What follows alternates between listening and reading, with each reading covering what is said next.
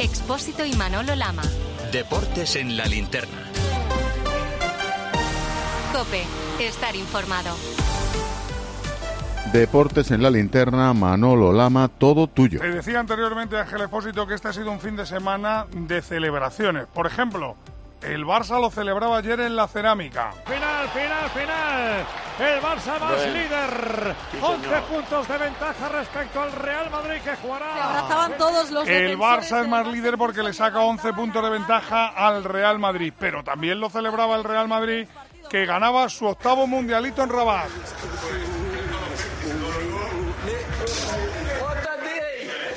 Eran los cánticos y los gritos de los futbolistas del equipo blanco cuando entraban a los vestuarios tras obtener, como digo, el galardón al mejor equipo del mundo. De todas formas, entre el Barça y el Madrid hay una bonita disputa para conseguir triunfos. ¿Se ve el Barça ya campeón de liga Elena Condis?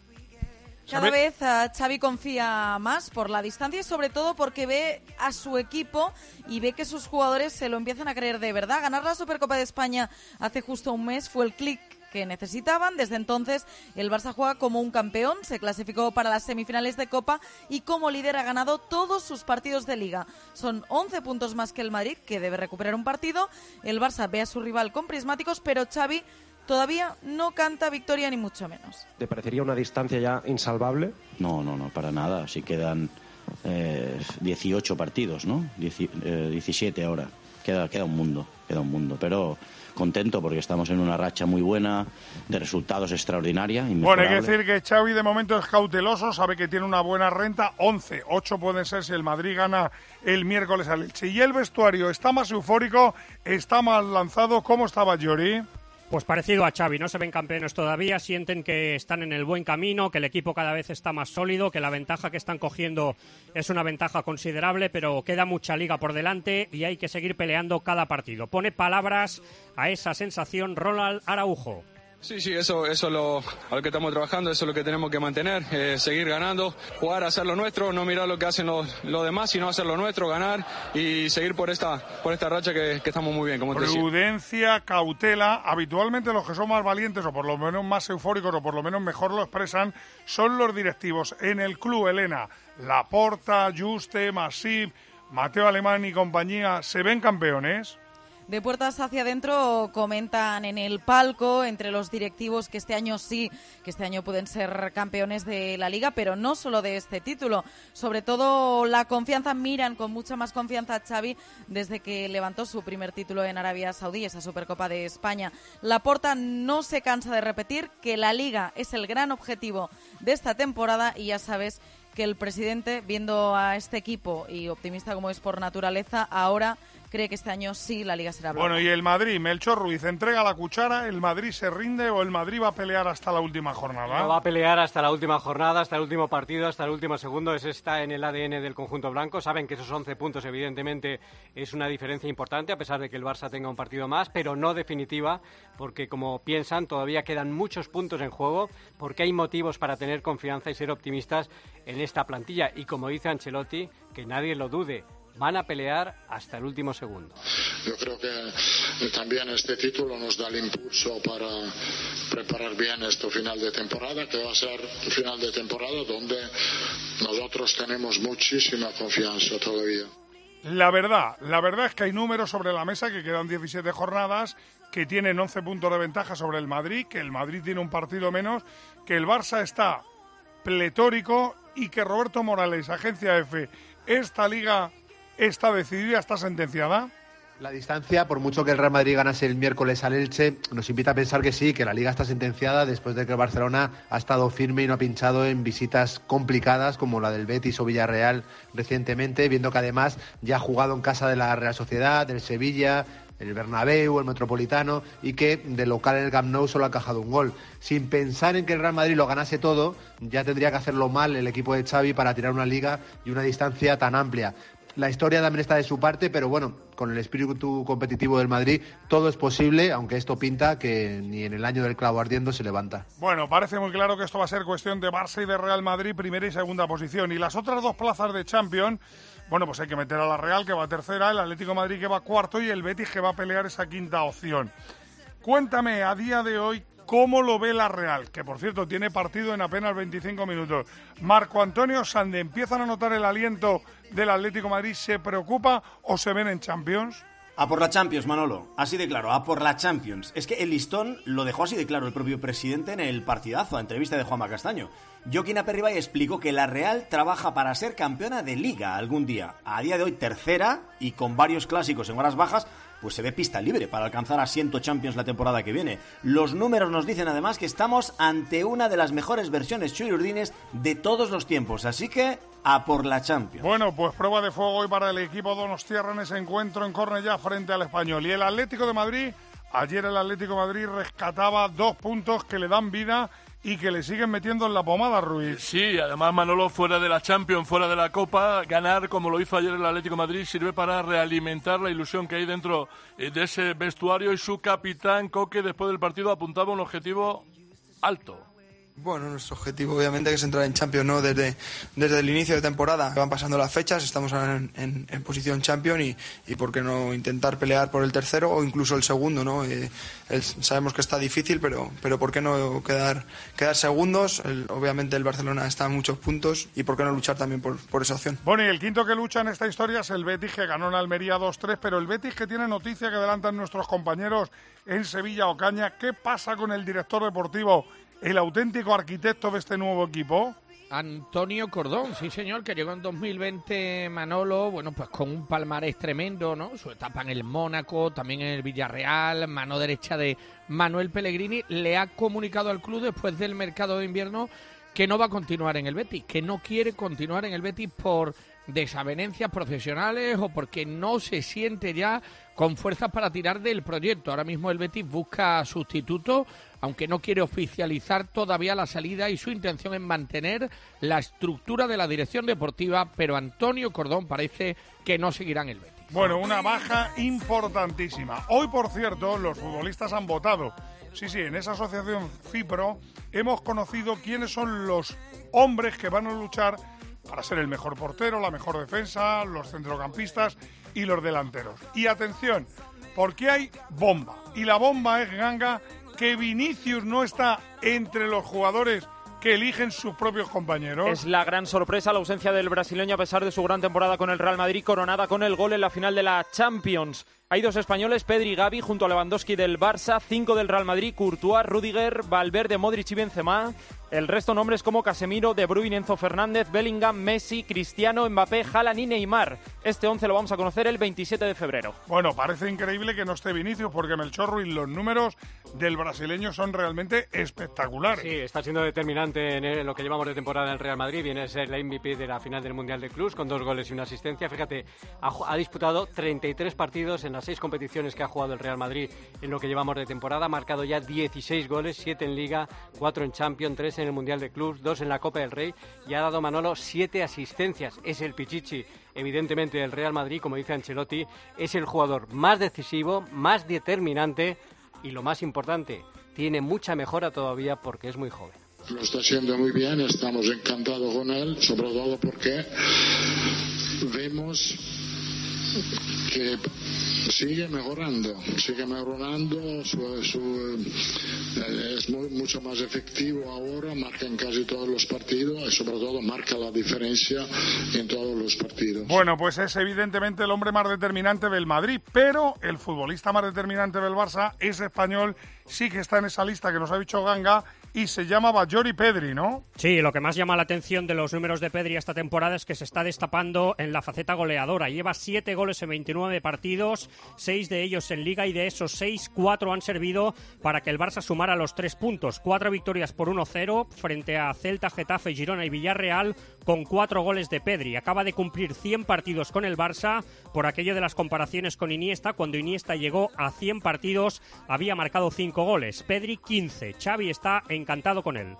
como divide hoy ha tenido muchísimas eh, situaciones de, atacar la línea defensiva, del último pase, eh, cómo se ha asociado muy bien con Robert en el gol. Bueno, es un talento eh, innato que nos está dando muchas cosas, ¿no? También aportación goleadora que es importante, así que contento por él, ¿no? Están, están en un nivel muy alto. Bueno, dos jugadores con grandes números, Pedri y Vinicius. Siete goles en Liga Vinicius, seis tantos en Liga Pedri, pero Guilluzquiano, ¿quién es ahora mismo más determinante, el brasileño o el canario? Pues qué difícil pregunta, porque quizás son los dos jóvenes más desequilibrantes del mundo ahora mismo. Pedri ha mejorado mucho en la definición, que quizás lo que le faltaba, pero yo sigo viendo a Vinicius un puntito por delante.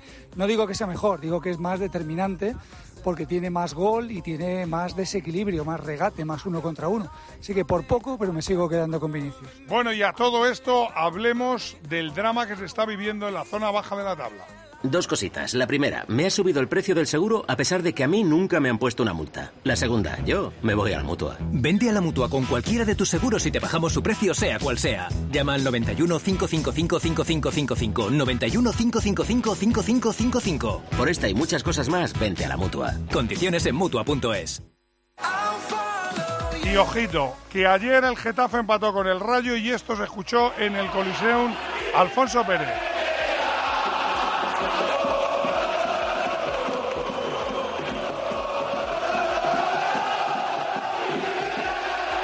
Bueno, parece Gema Santos que la gente tiene poca memoria. Recordemos cómo estaba el año pasado el Getafe, cómo se quedó en primera. ¿Qué va a pasar con el técnico azulón? Pues que sigue en el banquillo del Getafe, a pesar de no haber conseguido ganar aún en este 2023, a pesar de los gritos de la gente, a pesar de llevar seis partidos sin ganar, a pesar de llevar solo dos puntos de 18. Quique Manolo es el primero que sabe que no vale consumar de uno en uno como ayer. La verdad es que está bastante abatido y es que tiene mucho con lo que luchar en el Getafe. La afición en contra, como escuchamos cada domingo. También cree Quique que la dirección deportiva no le está respaldando. Algunos jugadores están poco implicados, tiene lesiones, goles en propia meta en fin, que Quique sigue en medio de todo el drama. Imagínate el partido del lunes al Tel Valencia, cómo es más que una final. Bueno, pues si gritaban contra el entrenador, escuchen cómo gritaban contra el dueño, contra el entrenador y contra los jugadores. Los seguidores del Valencia tras la derrota frente al Atleti.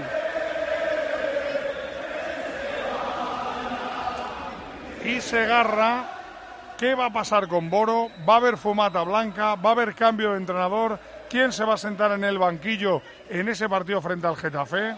Te puedo contar, Manolo, a esta hora que en Singapur han cenado los dos ejecutivos enviados por el Valencia con Peter Lim y con parte del Consejo de Administración, que ahora allí es plena madrugada y que está previsto que mañana se tome la decisión del nombre del próximo entrenador del Valencia. El favorito sigue siendo el valenciano Vicente Moreno, que está entrenando en Arabia. Pero cuidado, con Peter Lim cualquier cosa es posible. A ver, Villarejo, mójate, ¿quién sería para ti la opción ideal para sustituir a Boro? O a lo mejor dejas a Boro. Bueno, yo apostaría por el técnico valenciano, por Vicente Moreno. Está más curtido en esto de pelear en el barro, de convivir en la zona baja de la tabla. Llegaría además con muchas ganas, jugó en la cantera. Será por tanto un sueño cumplido para él, pero insisto, sobre todo más hecho para lidiar una situación incómoda para el que ocupe el banquillo de Mestalla. Creo que el momento de Rubén Baraja, que es otro de los que está eh, con opciones, no es este, porque su pasado de, de leyenda no encaja del todo con esta situación de emergencia. Sea quien sea, lo que tengo claro, Manolo,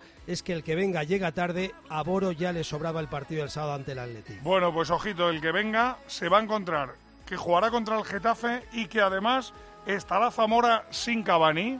Efectivamente, a perro flaco todos son pulgas. Las pruebas confirman que Cavani va a estar casi un mes de baja por una rotura en los isquios, así que el Valencia tendrá que salir del descenso sin su máximo goleador. Aunque hablando de lesiones, el drama esta semana se va a Villarreal, porque finalmente Coquelén Juan igual se ha roto los ligamentos de la rodilla. Pues lamentablemente Manolo se ha confirmado lo que todos anoche intuíamos y el Villarreal ha anunciado hoy la grave lesión de Coquelán. El futbolista francés sufrió ante el Barcelona la rotura del ligamento cruzado anterior, con lo que se pierde lo que queda de temporada y pasará por el quirófano en los próximos días. Y además recordemos que la jornada termina con el encuentro que va a comenzar en 15 minutos en Cornellá entre el Español y la Real Sociedad. ¿Qué destacamos, Gil? Que entra Calero por el tocado César Montes en el español, White repite como delantero centro ausente José Lu, en la Real Barrene va a seguir de lateral derecho, en el banquillo ya sola Melino y Guevara a partir de las 9, Lopita Muñiz Ruiz. ¿Cómo añorábamos esta sintonía, la sintonía de la Champions? Mañana vuelve la Champions, solamente nos queda un equipo, un español, el Real Madrid, que jugará la próxima semana, pero mañana vuelve la Champions con un partidazo en el Parque de los Príncipes, PSG frente al Bayern de Múnich. Hoy, por cierto, última hora, ha hablado Dani Gil Neymar. Sí, ha hablado Neymar en rueda de prensa después de bastante tiempo sin aparecer en los medios. Se ha quejado de los muchos rumores que circulan en torno a su persona y ha confirmado efectivamente lo que se ha visto esta mañana en el entrenamiento del Paris Saint-Germain. Mbappé está en buenas condiciones, se ha ejercitado con normalidad después de superar sus problemas musculares y ha entrado en la convocatoria para enfrentarse mañana al Bayern. El Paris Saint-Germain llega a la Champions con la presión de cada temporada, pero como ha dicho Neymar, con Mbappé el equipo se siente mucho más fuerte y preparado para afrontar esta eliminatoria. Kylian es un jugador muy importante para nuestro equipo y sabemos de la importancia de él. Cuando estamos los tres nos sentimos más fuertes. Espero que pueda tener unos minutos. Él me dijo que está bien, que se está sintiendo bien y que tiene sensaciones positivas. No solo yo, todo el equipo está feliz de que esté bien. Bueno, pues veremos qué ocurre con los tres tenores. Ya han llegado los muniqueses Basteiro a París. A primera hora de esta tarde aterrizaban en París los 22 convocados por Nagelsmann para el duelo de mañana. Lleva el Bayern 20 partidos consecutivos sin perder, no lo hacen desde el 17 de septiembre, pero en enero han encadenado tres empates que han apretado la Bundesliga. Tiene las bajas de larga duración de Neuer y Lucas Hernández, además de los lesionados Mané y Marzaui, que no llegan a la ida, si están en la lista tanto Gravenbergs como Chupo Moting. Y sobre la presencia o no de Mbappé, Nagelsmann reconoce que tienen estudiadas ambas situaciones. Kylian quizás no ha podido entrenar mucho en los últimos días, pero yo creo que sí que quizás sería posible para él jugar. Yo ya bueno, pues lo veremos. Lo que sí parece muy claro es que se enfrentan dos favoritos a ganar la Champions, dos campeones de Francia y de Alemania. Pero Evangelio, mójate. ¿Quién va a pasar la eliminatoria? Pues por un margen corto, Manolo, yo veo favorito al Bayern. Es verdad que el Paris Saint-Germain tiene una mayor cantidad de jugadores que pueden resolver por sí solos un partido o una eliminatoria, pero el Bayern ha mejorado con Cancelo y el cambio de esquema. Es mejor equipo, funciona colectivamente mejor. Para mí es favorito. Y además mañana también se juega jurado un Milan-Tottenham. Sí, el Milan llega en mal momento de resultados, algo mejor el Tottenham, pero viene de caer 4-1 ante el Leicester y con bajas en los dos equipos. Del Milan se ha caído de la lista el portero Mañán, Benasser y Florenzi son también más que duda.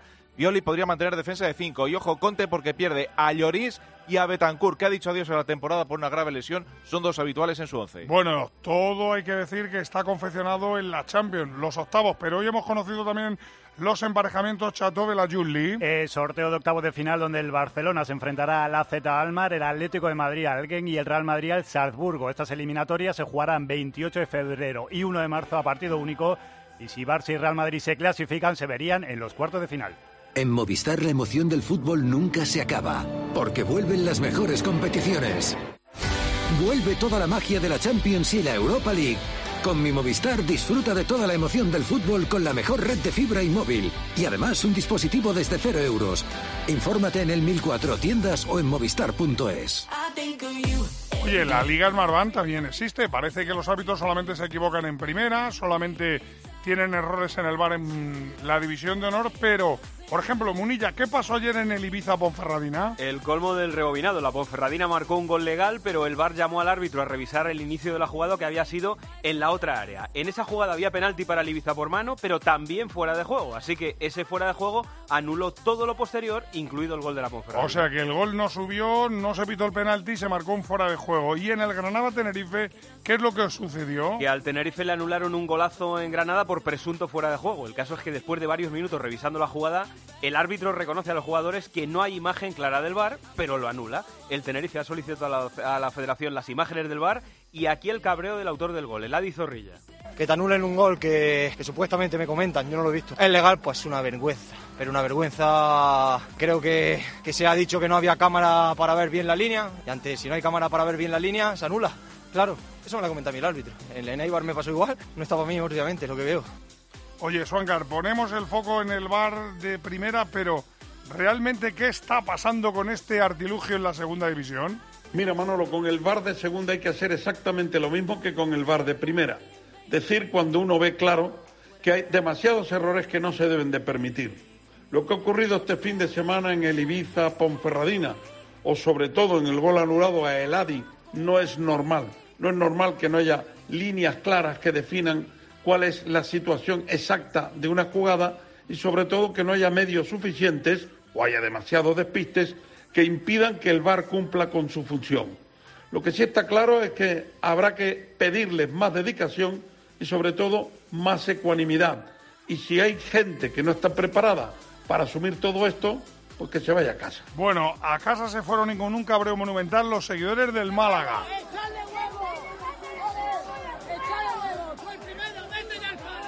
que así le chillaban a sus futbolistas tras perder frente al Albacete 3-2. Hay que decir que el Málaga ganaba 1-2 hasta que un error arbitral dejó al equipo malacitano con 10 jugadores. ¿Cómo están los ánimos, de Emilio Guerrero, por allí? A seis de la permanencia que pueden ser ocho, intervenido judicialmente y ahora también lío entre los jugadores y los aficionados que ayer se desplazaron a Albacete. Cuando los malaguistas se acercaron para agradecer el apoyo recibido, parte de la afición recriminó la actitud de los jugadores que en lugar de agachar la cabeza se encararon con algunos de los aficionados, principalmente en Dialle y Manolo Reina, dejando patente el grado de nerviosismo que se vive actualmente en este Málaga Club de Fútbol. Pero Pepe Torrente, ¿qué equipo de la jornada has querido destacar? El Cartagena 0-3 en Ipurúa saltó al oportunidad de Eibar, es la primera derrota en casa del equipo armero. ¿Y el sonido que rescatas? De Miguel Ángel Ramírez, el entrenador del Sporting. Y es que le está costando al equipo abrir distancia con el descenso. Empate en el Molinón 1-1 ante el Huesca y entramos al vestuario gracias al club. Discurso postpartido del técnico. Hoy yo estaba orgulloso de lo que estaba viendo, de cómo estábamos corriendo. ¿Eh? El puto Cristo en la última jugada se va a correr allá. La madre que me parió después de 70 minutos corriendo. Que no decaiga al que se decaiga, que se vaya. Porque los que estamos aquí vamos a seguir remando, y vamos a seguir insistiendo, y vamos a seguir luchando, y lo vamos a seguir intentando.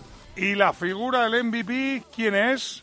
Luis García, el técnico del Alavés, y es que tras cuatro derrotas seguidas en diciembre ha logrado recuperar al equipo en este 2023. 1-4 en Zaragoza, cinco victorias en seis jornadas y solo un punto del ascenso directo. Bueno, son las cosas más destacadas de lo que tiene que ver con el fútbol de la segunda división, pero Tú, Ganga, ¿quieres también destacarme cosas de lo que ha tenido el fin de semana en el fútbol internacional? Sí, el Manchester United, el rival del Barça en la Europa League, consiguió una nueva victoria, 0-2 contra el Leeds y ya es tercero en la Premier, donde el líder, el Arsenal, empató contra el Brentford. Ahora a las 9, el Liverpool, el rival del, del Real Madrid, recibe al Everton en la Serie A. El Nápoles sigue intratable, ganó 3-0 al Cremonese y le saca 16 puntos al Inter, que está jugando ahora contra la Sampdoria. En Holanda, el rival del Sevilla en la Europa League, el PSV, goleó 6-0 al Walwick. Y ojo en el Manchester City, que también ganó en la Premier, porque Haaland puede estar lesionado. Erling tiene un golpe y veremos en los próximos días cómo se siente. En el descanso hemos hablado con los doctores. Han recomendado no tomar riesgos y yo estaba de acuerdo. Si el resultado hubiera estado más apretado, igual no lo habría hecho.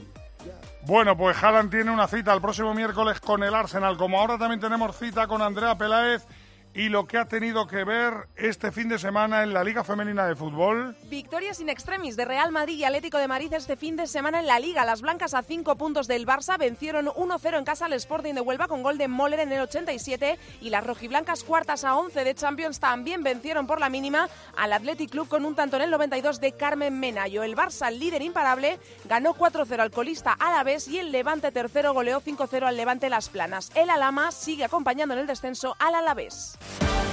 Manolo Lama. Deportes en la linterna. Cope, estar informado.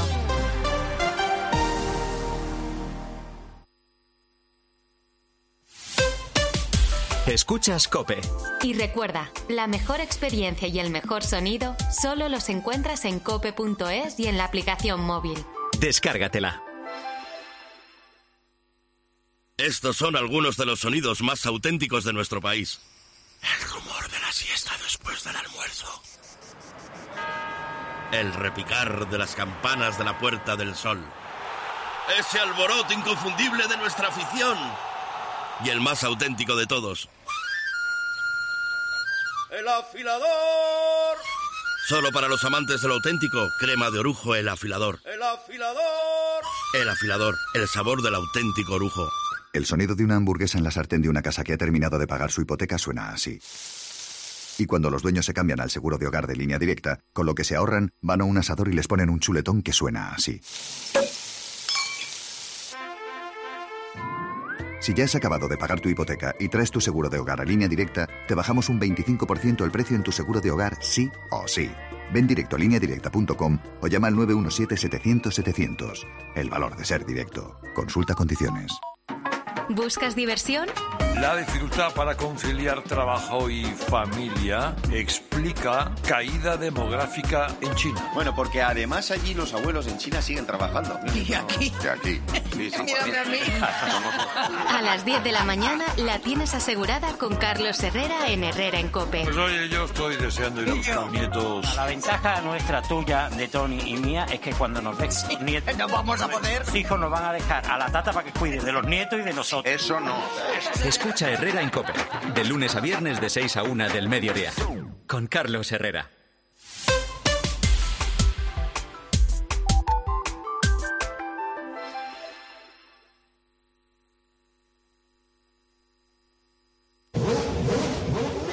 Ruge y suena el nuevo coche de Fernando Alonso que hoy Carlos Miquel ha sido presentado. Sí, hace un ratito, a las 20-20 horas, veíamos el nuevo monoplaza de la MR23 que tiene un morro largo y fino, pontones estrechos, un, un 90% de piezas nuevas. Si fuera por aspecto, es un coche ganador, pero le hemos preguntado a Alonso por esa posibilidad. Todos los aficionados le piden la victoria 33 de la Fórmula 1 y por su estado físico, y esto es lo que nos ha dicho.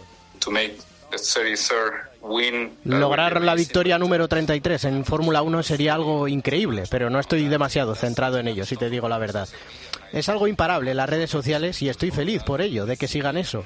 Pero ya veremos. Esperemos tener una buena temporada, con buena fiabilidad y que el equipo crezca a lo largo del año. Y sobre el aspecto físico, estoy más en forma que nunca. Bueno, de momento ya baja los humos Fernando Alonso y no está nada contento Mar Márquez con su Honda.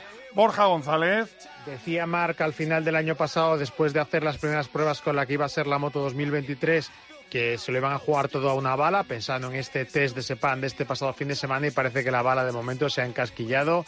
Eh, no ha funcionado la cosa como él quería, va a quedar solo un entrenamiento de dos días en marzo para ver si Márquez puede llegar con una moto por lo menos decente para pelear en este mundial. Los mismos problemas del año pasado siguen existiendo. Está claro que el motor, eh, como habéis visto, la velocidad punta no está mal, pero tardamos demasiado en llegar en esa velocidad punta porque viene... eh, Bueno, pues seguimos repasando números unos. Alonso Márquez Jorran se queda a las puertas del número uno, Quique Iglesias. Y jugó muy bien, quedó tercero en Phoenix, Arizona. Lo que pasa es que Scotty Scheffler fue mucho mejor el domingo. Scheffler, de hecho, es el nuevo número uno del mundo.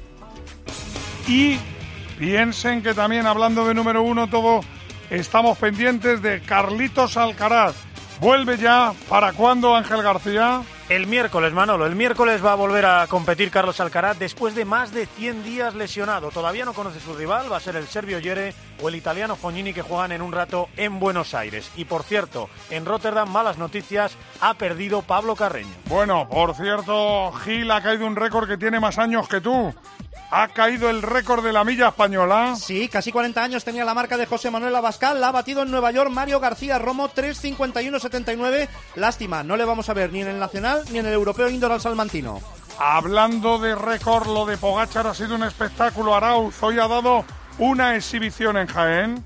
Exhibición espectacular de Tadej Pogacar en la clásica Jaén Paraíso Interior con un ataque a 43 kilómetros de meta que ha reventado la carrera y con el que se ha plantado en la línea de meta de Baeza para inscribir su nombre en el palmarés. El mejor español ha sido Gorka Izaguirre que ha terminado en la novena posición. Hablando de palmarés, lo del Jaén es tremendo en fútbol sala porque Santi Duque ayer, contra todo pronóstico, se llevó la copa. Dos tantos, Manolo de Alan y un golazo espectacular de Chino dieron a Jaén su tercera Copa de España al imponerse en la final a Movistar Inter por 3 a 1. Brandi además fue nombrado mejor jugador del torneo. Y en baloncesto, Pilar Casado, ¿qué ha pasado con Sito Alonso? Pues un tuit de la Policía Nacional ha descubierto que a Sito Alonso, el entrenador de Lucan Murcia, le robaron el sábado, un día antes de enfrentarse al Real Madrid, una libreta tamaño DIN A5 de color azul con todas las jugadas del equipo. Se la mangaron, por cierto, en el Palacio de los Deportes. La policía ha dicho que la pueden devolver en comisaría. Qué bonito gesto, a ver quién la devuelve. Por cierto, Parra, ¿siguen los movimientos tras el cierre del mercado de fichajes en la NBA? Sí, empiezan a colocarse jugadores cortados. Por ejemplo, el tricampeón de la NBA, Danny Green, que jugará en los Cavaliers de Ricky Rubio tras llegar a un acuerdo para salir de Houston. El tirador Terrell Ross, que sale de Orlando, reforzará un poco más si cabe a Phoenix. Y Reggie Jackson irá a Denver. Queda un nombre por encima de todos por colocar. Russell Westbrook saldrá de los Jazz y los Clippers parecen el equipo mejor colocado para hacerse con sus servicios a precio de saldo. Así ganó Kansas City la Super Bowl.